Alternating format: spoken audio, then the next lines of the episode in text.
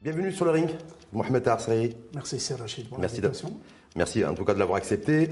Sur le ring, l'ODJ TV Radio, je rappelle Mohamed Arsari que vous êtes enseignant, chercheur, professeur à l'Institut agronomique et vétérinaire Hassan II de Rabat. Exact. L'IAV. Débat en trois rounds avec vous, euh, Mohamed Arsari. Donc le premier round, inflation des produits alimentaires, donc inflation de l'alimentation. Est-ce que l'eau a une responsabilité directe dans cette flambée des prix? Vous nous direz. Deuxième round, faut-il aligner notre production agricole à notre potentiel hydrique? Et troisième round, pluviométrie, on l'a vu avec les récentes pluies. Est-ce que cela va sauver ou est-ce que ça va être suffisant en tout cas pour sauver cette euh, campagne agricole 2023 Vous nous direz également votre sentiment là-dessus. Mais sur le premier round, l'inflation, produits alimentaires, essentiellement, est-ce que l'eau a une responsabilité directe dans la hausse des prix? Bien entendu. L'eau, mais pas que l'eau, il y a l'énergie. D'ailleurs, on ne peut pas dissocier dans le lien eau, énergie et alimentation, il y a les trois. Euh, mais bien entendu, l'eau a une part importante dans ce qui se passe. Je dirais plutôt le manque d'eau, et puis ça se voit de manière manifeste. Euh, on a eu donc une mauvaise campagne agricole l'année passée, dont les contre-coups se font ressentir aujourd'hui. Augmentation des importations, euh, puis malheureusement, nous subissons aussi une inflation internationale avec le conflit en Ukraine et les répercussions donc de la, la Covid. Et puis sur le- un dernier point, bien sûr, l'augmentation des prix du- des, des énergies fossiles, du carburant notamment, qui impacte les chaînes d'approvisionnement. Donc on voit bien qu'en fait c'est toute une chaîne de valeur avec les... Voilà, parce que très souvent en fait aujourd'hui, depuis la flambée importante et galopante des, des prix, surtout des fruits et légumes, ces fameuses tomates d'ailleurs, euh, qui culminent toujours autour de 11, 12 euh, 10, euh, dirhams le, le kilo, on ne parle pas d'eau. Ceux qui, ceux qui justifient, qui essaient de justifier en tout cas cette flambée des prix, parlent de l'augmentation des, des prix du carburant, mais surtout euh, le nombre croissant ou trop important en tout cas d'intervenants sur la chaîne de valeur au niveau des fruits et légumes, et, euh, mais pas forcément de l'eau. C'est pas que- c'est pas quelque chose qui est mis en avant, alors qu'a priori c'est une vraie centralité sur l'augmentation des prix. Non, il est manifeste qu'il- que le manque d'eau dans une des régions importantes, je dirais le verger, ou le, le- disons le potager du pays, c'est le Sous-Massa, qui, est donc, euh, qui a toujours eu une production, on va dire, de contre-saison, parce qu'il fait relativement plus doux dans cette région.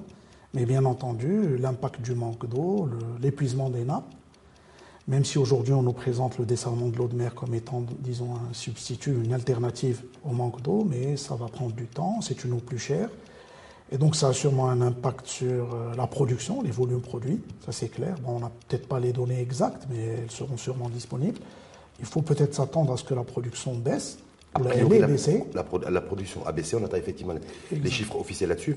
Mais Mohamed Tasseri, pendant, pendant très, long- très longtemps, donc, avant cette nouvelle crise et inflationniste des prix, on- on- euh, il y avait des discours qui pointaient du doigt les agriculteurs qui captaient trop euh, de cette ressource eau et en disant clairement dans notre pays que entre, c'était, il y avait plusieurs chiffres qui circulaient, mais entre 65 et 70% de notre eau, de ressources en tout cas de- hydriques, était utilisée par l'agriculture. Oui, bon, ça c'est une, c'est une lapalissade. Je veux dire que c'est partout la même Mais chose. est-ce que, voilà, mais est-ce que valeur, valeur aujourd'hui, on a vu qu'il y a eu, une- ils ont rationalisé l'eau euh, pour les, les cultures, les cultures euh, plus ou moins gourmandes en, ma- en matière d'eau, donc euh, et pour réorienter l'eau au niveau de l'eau potable et non pas pour la, l'agriculture. Est-ce que ça, ça a aussi une, une incidence sur la gestion des, des, prix et sur l'impact au niveau des euh, Vous savez, ça a toujours été comme ça. L'eau potable est prioritaire et l'eau potable ne représente même pas, quand je dis l'eau potable, l'eau domestique, l'eau pour l'approvisionnement des grands centres urbains et des villages et des petites villes, c'est même pas 10% des volumes totaux. L'essentiel de l'eau, bien sûr, reste pour l'agriculture, mais reste, je dis bien reste, c'est-à-dire qu'il faut d'abord servir les autres usagers, l'industrie aussi, il faut le dire. On a dans certaines régions du pays l'émergence d'activités industrielles nouvelles qui se sont renforcées. Et bien sûr, ça consomme aussi de l'eau. Je pense notamment à l'extraction minière. Mais dans des zones, on va dire, les, certaines zones arides, je faisais tout à l'heure allusion au Sous-Massa, bien entendu, euh, le manque d'eau se répercute directement sur la production. Alors la rationalisation, ça impacte surtout les barrages, oui, mais que tout ce qui était tout le- tout- toute l'eau stockée en, en barrage en fait Comme il y en a moins. Comme il y en a moins, donc, on a, il y en a des, moins des surfaces en fait qui étaient irriguées jusqu'à présent ont été réduites ou, ne, ou plus irriguées. Ou ne le sont plus. Est-ce que ça, c'est, est-ce que ça, pour vous qui êtes, euh, je veux dire, aussi expert, un spécialiste dans, tout, ce qui est gestion hydrique, est-ce que les pouvoirs publics n'avaient pas le choix là-dessus ah, et, que, et qu'en même temps, ça a une incidence aussi pour le, sur le, sur le, le, pouvoir d'achat et sur, le, sur le, prix des fruits et légumes? Bien sûr. Je vais prendre un exemple clair, une zone que je connais très bien, le Tchad-là. Euh, il y a eu des coupures d'eau à partir du mois d'avril l'année dernière. Ben, on l'a vu, la conséquence, elle est directe. C'est la production de, de l'oléiculture, donc tout ce qui est olivier, qui a fortement baissé. Et malheureusement, parfois, des vergers entiers qui sont, je veux dire, qui ont périclité. Même certains arbres qui sont décédés. Et donc la production qui a baissé, vous voyez, l'huile d'olive aujourd'hui, elle est à presque 110 grammes le litre. Ce qui est pour beaucoup de nos citoyens est quasiment inaccessible, en tout cas en matière de prix. Mais est-ce que, est que l'enjeu, c'est-à-dire que sur le, kilo tomate, je parle de la tomate parce qu'effectivement c'est le, symbole de la tomate chez nous, d'ailleurs quelques semaines du, début du ramadan, est-ce que dans ce prix-là, on a aussi la part en fait de l'eau qui est, euh, qui est une composante essentielle. Bien entendu, c'est clair. Est-ce qu'on peut le chiffrer ça? Est-ce qu'on peut, est qu'on peut dire, voilà, si on est à 11 ou 12 grammes le, le, le, tomate aujourd'hui, c'est parce qu'il y a une... Je ne pourrais pas m'aventurer à dire exactement combien qui revient à l'eau, mais effectivement, dans une zone comme Stuka, dans la région d'Agadir, donc, où l'eau est beaucoup plus rare et parfois les agriculteurs ont été obligés de shifter vers de l'eau dessalée, pour ceux qui ont eu accès à cette ressource, Bien sûr que l'eau coûte plus cher, ça a un effet direct sur le prix de revient, mais il n'y a pas que l'eau. Il y a aussi la main-d'œuvre, on n'en parle pas souvent. Ce sont des cultures qui consomment énormément de travail et parfois les conditions de travail ne sont pas toujours très favorables. Et ça aussi, à mon avis, ça mérite un, débat. Peut-être que ce n'est pas l'occasion de, Non, mais c'est aussi une, composante. En tout cas, vous dites, Bien sûr. sur, sur la, flambée des prix et des fruits et légumes, il y a la composante de l'eau qui est essentielle et sa cherté, et donc avec un impact sur, les prix. On a de l'eau aussi, que, donc, euh, entre ce qu'on a exporté, même s'il y a un frein à l'export qui a été euh, initié sur les agrumes essentiellement, et euh, sur d'autres produits agroalimentaires et, également. Mais est-ce que je, est-ce qu'on importe et on exporte aussi à la fois de l'eau aujourd'hui et qu'on est dans une nouvelle équation? Avant, on disait, voilà, ces agriculteurs aussi captent trop d'eau, euh, trop de ressources, trop de ressources hydriques, et c'est de l'eau qu'on exporte en même temps. Mais en même temps, euh, aussi, aujourd'hui, on a recours à l'importation. Ah, en matière de fruits et légumes, d'ailleurs, on voit bien, parce qu'il y a un risque d'avoir d'y avoir recours encore un petit peu plus, parce qu'on on nous dit qu'il va falloir qu'on importe aussi massivement de la pomme de terre. Donc voilà, est-ce qu'on va se retrouver avec une, dans une équation où l'importation et, l'exportation d'eau va, avoir, va peser en tout cas sur les prix? C'est clair. C'est bien que vous faites allusion à cela. C'est l'échange d'eau virtuelle, bien sûr. Le Maroc a toujours été, surtout ces dernières années, un très gros importateur d'eau virtuelle. Là, vous avez parlé des céréales, les aliments de bétail. D'ailleurs, dans ce, on va dire cet épisode d'inflation, il y a eu quelque chose qui a été fortement médiatisé, l'importation de taurillons. 15 000 taurillons pour avoir de la viande rouge à des prix abordables. Euh, 40, je me suis amusé à faire les calculs, 45 millions de mètres cubes d'eau qui sont importés comme ça, c'est pas énorme. C'est-à-dire que quand on importe des, ah, des ovins, des bovins, on importe aussi de l'eau Ah bien, bien entendu, c'est de l'eau virtuelle. Hum. Sauf qu'avec cette importation donc, de viande rouge, il y a un mythe qui vole en éclat, c'est le mythe de l'autosuffisance en viande rouge, qui à un moment était avancé comme étant une des réalisations donc, de notre pays. C'est vrai, on avait l'autosuffisance, mais à quel prix? Tous les, Beaucoup d'aliments de bétail étaient importés. Puis ça permet aussi de parler de l'aviculture. Là aussi, on nous dit qu'on est autosuffisant en produits avicoles, œufs, euh, viande blanche, euh, poulet, dindon, etc. Mais ceux qui connaissent bien cette chaîne savent pertinemment que derrière la chaîne, tous les aliments de bétail ou tous les aliments pour la volaille sont importés. Et ça explique pourquoi on a eu des renchérissements des prix des viandes blanches parce que les aliments de base, euh, le maïs et le soja qui servent à produire cette viande sont importants. Donc on est face à, face à une nouvelle équation, entre l'importation et l'exportation d'eau, parce que même, dans le, même au niveau des ovins et des bovins, il y a aussi, quand on, quand on les importe, parce qu'on va importer 200 000 bovins d'ailleurs, c'est ce qui a été annoncé. Pour l'instant, c'est des bovins. Des bovins pour l'instant C'est pas encore sûr. Pas, encore sûr, on verra comment la campagne va évoluer. Mais ça veut dire aussi, en même temps, on va importer aussi de l'eau. Ah, c'est clair. Donc, tout échange de produits alimentaires que ce soit des exportations ou des importations, c'est des échanges d'eau virtuels, c'est déterminé. Euh, il y a la littérature scientifique et les savoirs scientifiques sont clairs à ce niveau.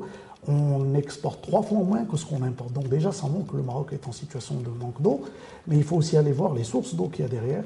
Le plus souvent, ce qu'on exporte, malheureusement, ce sont des, parfois des eaux non renouvelables. C'est ce qui explique que dans certaines régions, les nappes ont été totalement épuisées. Mmh. Donc, on revoit aussi notre politique en matière d'exportation et d'importation, mais surtout d'exportation en matière d'eau par rapport aux cultures que dont, les, cultures en, vigueur et puis la disponibilité en eau. Tout à fait. Ça nous fait la transition pour le deuxième round. Et si vous permettez, j'ajoute un dernier mot, c'est la territorialisation. Parce que là, on parle de manière générale. On va y revenir dans le deuxième C'est primordial, quand on parle de l'eau dans un pays aussi divers que le Maroc, parler de l'eau à Tanger ou à l'Arrache, ce n'est pas parler Donc de parler de, parler de l'eau dorénavant à la carte, à la carte régionale par territoire. Transition deuxième round. Mohamed Tarseri, faut-il aligner notre production agricole justement à notre potentiel hydrique aujourd'hui? C'est-à-dire, grosso modo, mettre tout sur la table mais il y a aussi une question de temporalité. C'est-à-dire, voilà, euh, aligner notre production agricole à, la, à notre potentiel hydrique, ok. A priori, les pouvoirs publics, tout le monde est d'accord là-dessus, sauf qu'on n'a pas de target. Et qu'en même temps, on est pris par, une, par la poussée inflationniste du moment et qu'il va falloir gérer. Tout à fait, c'est une très bonne question. C'est le choix des cultures, en fait, c'est ça. Hum. Quelle culture adaptée à quelle région, à quel territoire? C'est un débat très important qu'il faut ouvrir parce que, à mon avis, on a été un peu trop vite en besoin. On a fait vendre certaines technologies en permettant des économies d'eau, notamment le goutte à goutte. Mhm. Tout le monde a commencé à penser que c'était vrai, que le goutte à goutte permet ces économies. Mais au final, quand on voit des parcelles irriguées en goutte à goutte, inondées dans certaines exploitations agricoles, on se dit que ces économies sont peut-être très théoriques. Mhm. Il y a d'abord ça, et puis deuxièmement, c'est le choix des cultures. Quand on voit des cultures parfois tropicales, pour lesquelles il faut 1400 mm, installées dans des régions où il pleut moins de 500 mm, Là aussi, il y a des questions à se poser. Alors les gens vous disent, oui, bon, il y a la nappe, on peut aller chercher dans la nappe. Mais chercher dans les nappes, c'est selon le rythme de renouvellement. Hmm. Si vous allez plus vite que le rythme de renouvellement, vous épuisez les nappes. C'est-à-dire que aujourd'hui, vous considérez qu'il faut imposer le débat, c'est ce qu'on fait d'ailleurs avec vous aujourd'hui sur l'ODG, l'ODJ TV Radio, et puis en même temps, c'est dire voilà, d'un côté j'ai la pression du moment parce qu'il y a une gestion de, l'inflation avec l'engagement des, pouvoirs publics et du gouvernement de ramener les prix à leur normalité avant le début du ramadan, donc le compte à rebours a démarré. Puis de notre côté, il faut en même temps avoir une approche territoriale entre ce que je peux cultiver et ce que je peux produire en fonction de la disponibilité à nous. Mais ça, ça va demander plus de temps. C'est clair. il y a différents temps dans la prise de décision, mais ces temps doivent être ouverts, les débats doivent être ouverts. Et puis aussi, bon, il n'y a, a, pas que l'eau dans l'équation. C'est aussi, c'est primordial il y a les revenus des agriculteurs. On parle de 40% de la population active de ce pays qui est dans l'agriculture. Mhm. Là aussi, il faut accorder une importance majeure aux conditions de travail, aux revenus réels de ces personnes. Vous avez vu, quand on a une année de sécheresse comme l'année passée, ça amplifie les problèmes, on va dire, de, de revenus dans le monde rural. Et puis, à mon avis, il faut arrêter de considérer que l'agriculture est la seule source de revenus dans le monde rural. Il est grand temps d'ouvrir un chantier sur des sources de revenus alternatives dans le monde rural. Il n'y a pas que l'agriculture dans le monde rural. Mmh. Si on veut garder des territoires vivants et entretenir. Mais en même temps, comment, comment, selon vous, on peut. Euh, je sais que vous êtes ancien chercheur, vous n'êtes pas politique, vous n'êtes pas, vous pas aux, responsabilités. Mais le, pouvoir public, les pouvoirs publics aujourd'hui doivent gérer à la fois l'urgence et à la fois le moyen et, long terme. Donc, euh, Quoi faire, comment faire? Est-ce que c'est l'arbitrage qui a été fait au niveau des aides directes et des subventions qui, ont été retirées d'ailleurs pour les producteurs d'avocats, je crois savoir, de, de pastèques il y a quelques, il y a quelques mois de cela. Est-ce que c'est ce levier-là, en fait, considéré que dans un premier temps, qui, peut être, qui doit être actionné et ensuite on verra pour le reste? Bon, sur le cas spécifique de la pastèque, c'est clair que c'était une situation de détresse hydrique telle que ce sont les autorités, disons, sur place, les autorités locales, qui ont décidé donc l'interdiction parfois ou la régulation donc des surfaces mises en culture par, euh, donc la, par la pastèque ou par ce que j'appellerais les cucurbitacées, aussi le melon. Euh, il y a aussi une autre chose qui doit être prise en considération, bien sûr, c'est le changement climatique. Je pense qu'on n'a pas suffisamment pris en compte l'importance de ce changement et les effets malheureusement néfastes pour notre pays. Parce que le changement climatique au Maroc veut dire moins de précipitations, veut dire plus d'épisodes, on va dire, euh, disons, extrêmes. On a vu la semaine dernière des, zones enneigées qui n'avaient pas vu de neige pendant 20 ans. d'ailleurs. C'est une très bonne chose qu'elles aient eu de la neige, je peux vous le garantir, parce que c'est la recharge des nappes. Bon, ça a créé un petit désarroi momentané. Au niveau des populations locales. Effectivement. Ceci étant dit, vous posiez tout à l'heure la question par rapport à la, campagne actuelle en cours. Oui. Euh, on a eu des précipitations ou des neiges dans des zones, disons, assez éloignées du, sud-est. Mais Et très arides Exactement, mais certaines régions, on va dire, plus favorables aujourd'hui, les cultures euh, pluviales, sont en situation de difficulté et on espère. On va, on va, on va, on va revenir là-dessus, mais plus sur l'alignement de la production agricole à notre potentiel euh, hydrique. Euh, est-ce qu'on a une visibilité sur aujourd'hui les régions où on peut, où on peut cultiver telle ou telle culture Voilà, parce que ce que je veux dire, aujourd'hui, on sait, on sait bien que c'est très centralisé. là où on produit la tomate, là où on produisait des, des agrumes, mais c'est pas décentralisé. Alors, je me dis, voilà, toute la problématique, quid en, en matière de flexibilité, tu voilà, je vais réorienter toutes mes cultures en fonction de la disponibilité à l'eau. Encore faut-il aussi avoir un droit, faire un droit d'inventaire sur l'eau disponible. En termes d'eau, vous avez deux régions sur 12 aujourd'hui où le bilan hydrique est positif, c'est-à-dire ce qu'elles reçoivent comme précipitation. Est-ce qu'on peut y stocker Deux sur 12. Deux sur 12. C'est le nord du pays. Dès que vous descendez au sud de Rabat et dès que vous allez à l'est de, de Fès, on est déjà en situation, donc, de euh, situation hydrique, bilan hydrique négatif. Donc ça veut dire que bien sûr, s'il y a ce débat de la, des choix des cultures, c'est bien sûr déjà dans les zones où le, bilan est négatif, c'est clair. Euh, je voulais aussi. Là, qui se pose, mais ça veut dire quoi? Parce que vous avez beaucoup insisté en disant voilà que vous considérez qu'on a trop négligé pendant ces dernières années la dimension et les enjeux climatiques et les changements climatiques par rapport à l'approche en fait euh, agricole et également eau. Hein mais agriculture. Est-ce qu'on est est doit considérer aujourd'hui, est-ce que vous, vous considérez, Mohamed euh, Tasseri, qu'en fait, les années de sécheresse, parce qu'on sort de 3, 4, 5 années mhm. euh, cumulées d'ailleurs de, sécheresse, n'est plus une donnée conjoncturelle, mais une donnée structurelle avec laquelle aussi le, revoir notre offre en matière de production agricole et disponibilité en ressources hydriques doit prendre en considération que c'est une donnée euh, structurelle et pas plus conjoncturelle. il y a la sécheresse, il y a l'augmentation des températures, notamment estivales, qui font peser beaucoup de pression, sur les ressources hydriques. Et puis, il y a, à mon avis, le changement carrément de paradigme. C'est-à-dire qu'il faut aujourd'hui vendre autre chose, en ce sens que considérer, disons, l'avancement de l'agriculture ne doit pas uniquement se faire par rapport à l'irrigation. Il est grand temps aussi de repenser de fond en comble les cultures pluviales, l'adaptation de ces cultures pluviales au changement climatique. Et là, bien sûr, il y a un mot très important qui doit être dit, c'est les céréales. Hmm. On n'en parle pas beaucoup, hmm. mais les céréales, c'est 55% chaque année de la surface agricole utile occupée dans ce pays.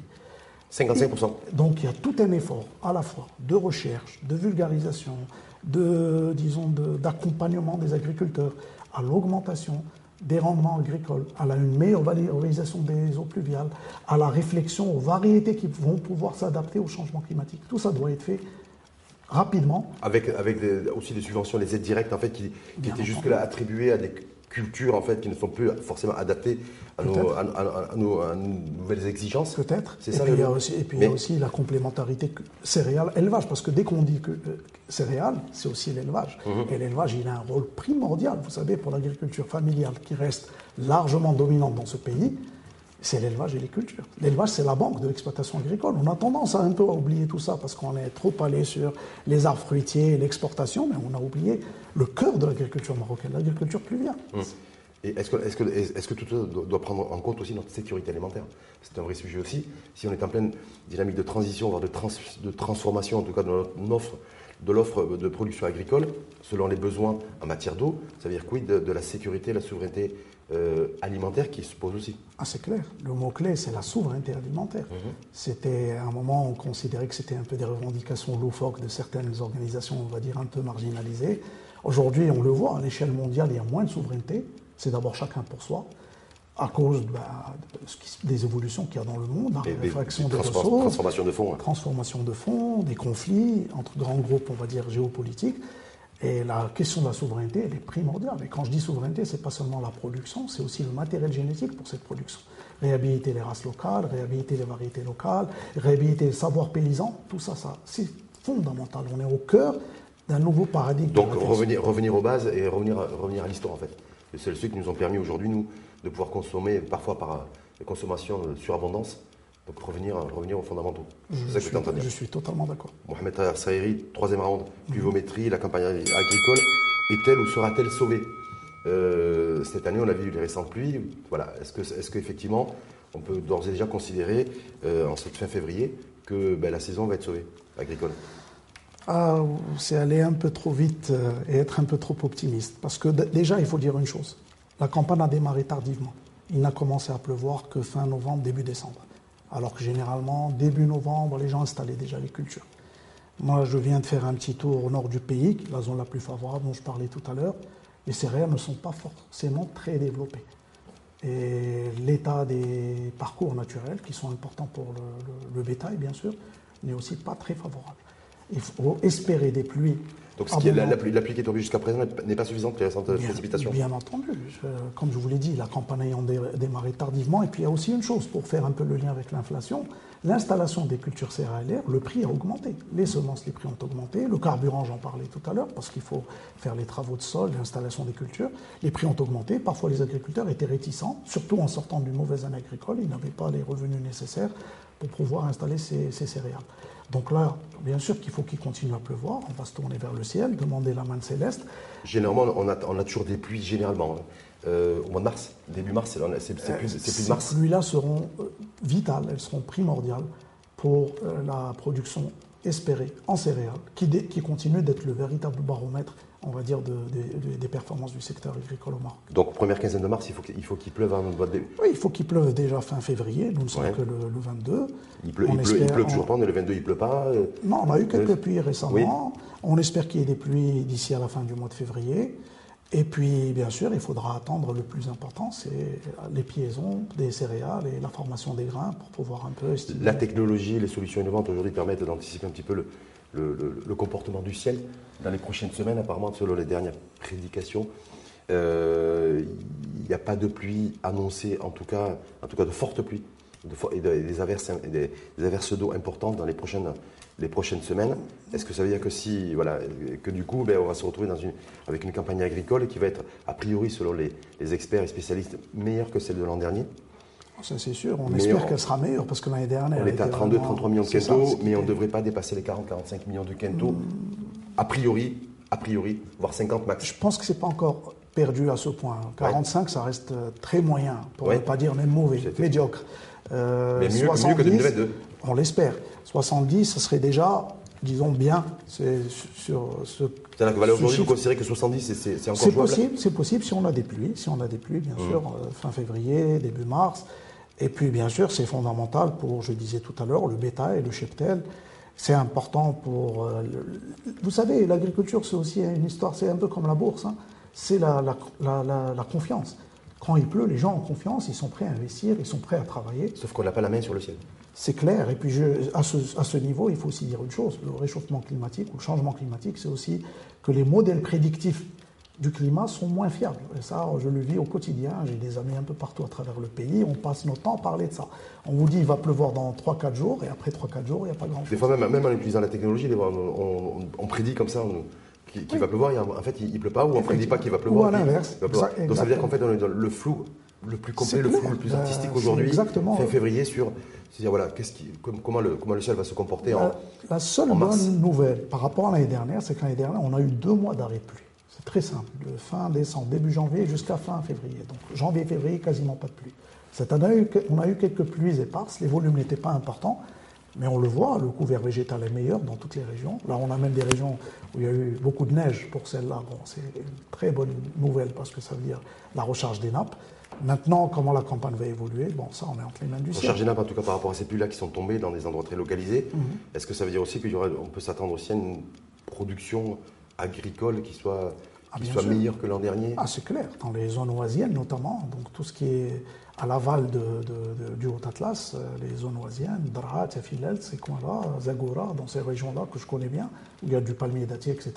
Cet arbre emblématique dans des oasis dépend très fortement de la recharge des nappes. Et c'est une très bonne chose qu'il y ait eu ces neiges, malgré les quelques dégâts que ça pu en- en- en- engendrer. En fait, très souvent, malheureusement, on peut se féliciter du, de, de l'apport du climat, mais, mais malheureusement dénoncer aussi, regretter en tout cas l'impact que ça peut avoir en matière de, de dégâts matériels, ce qui s'est passé d'ailleurs du côté de, de. Donc Mohamed Taher Sreri, confiant pour cette année agricole 2023, vous dites que cette campagne agricole, effectivement, on, peut, on pourrait faire 60-70 millions de, Je de l'espère. quintaux, mais tout est conditionné par le, le comportement du ciel au mois de mars. février-mars. Et puis confiant aussi dans notre population rurale, nos agriculteurs, à qui il faut rendre un hommage appuyé, parce que c'est eux qui nous nourrissent. Confiant parce que c'est eux qui entretiennent les territoires et qui tiennent encore donc à, à entretenir ces territoires, à les garder viables. C'est une chance inouïe que nous avons au Maroc, cette diversité, on va dire, agroécologique, des gens engagés depuis maintenant des siècles dans ces territoires. Et c'est ce qui fait un peu la richesse, notre, notre identité carrément, cette richesse donc des territoires marocains. C'est vrai qu'on se plaît tous, euh, tous les jours d'avoir d'être face à, à des prix exorbitants avec la, la- la flambée des prix, mais parfois on, on occulte, ou trop souvent en tout cas, le fait qu'il y a des, femmes et des hommes qui se lèvent très très tôt le matin dans toutes les contrées de notre, de notre pays pour nous permettre de pouvoir consommer de la tomate ou de la pomme de terre, même si elle est chère aujourd'hui. Tout à fait, avec des volumes de travail incommensurables. Ça aussi, on peut en discuter.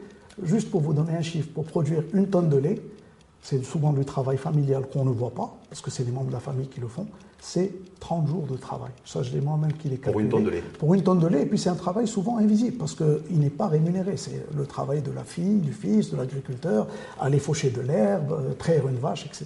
Donc c'est 30 jours de travail de, Pour une tonne de lait. Pour une tonne de lait. Le lait d'ailleurs qui pourrait manquer d'ailleurs en 2023 et on pourrait se, retourner sur. Oui ben, Sur la filière lait, on est passé par des moments très difficiles. Je sais qu'elle est, c'est une filière en difficulté. Maintenant, ça s'est un peu amélioré avec les pluies. Puis il faut aussi le dire, l'importation de lait en poudre, dont le prix a un peu baissé, le, le lait en poudre écrémé, donc sans beurre, dont le prix a un peu baissé, ce qui a facilité, on va dire, l'approvisionnement du marché national.